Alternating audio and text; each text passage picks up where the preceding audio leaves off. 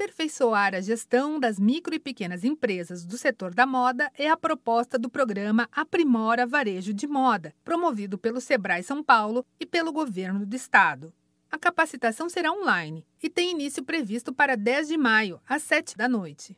As inscrições são gratuitas e podem ser feitas no site bit.ly com y barra Aprimora Varejo de Moda.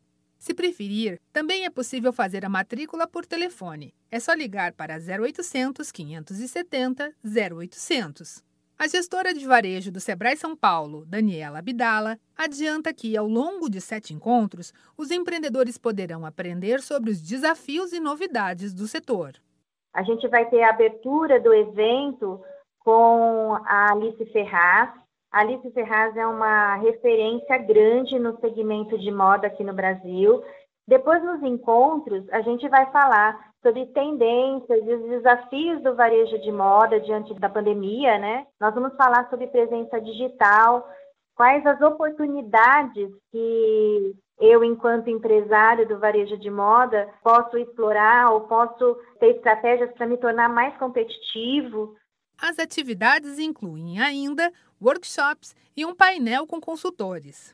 Depois, cada participante terá direito a uma consultoria individual de duas horas para tirar dúvidas e falar especificamente sobre seu negócio. Para a especialista do Sebrae São Paulo, Daniela Abdala, o programa oferece ao empreendedor ferramentas para encarar os desafios impostos pela pandemia.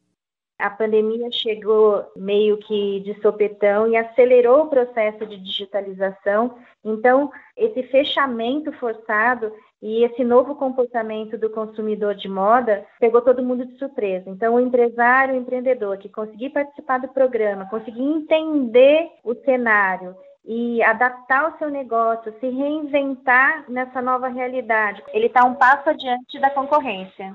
Então, anota aí. O programa Aprimora Varejo de Moda começa no dia 10 de maio, às 7 horas da noite, e será totalmente online.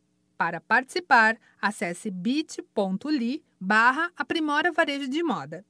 Da Padrinho Conteúdo para a Agência Sebrae de Notícias, Tatiana Pidutra.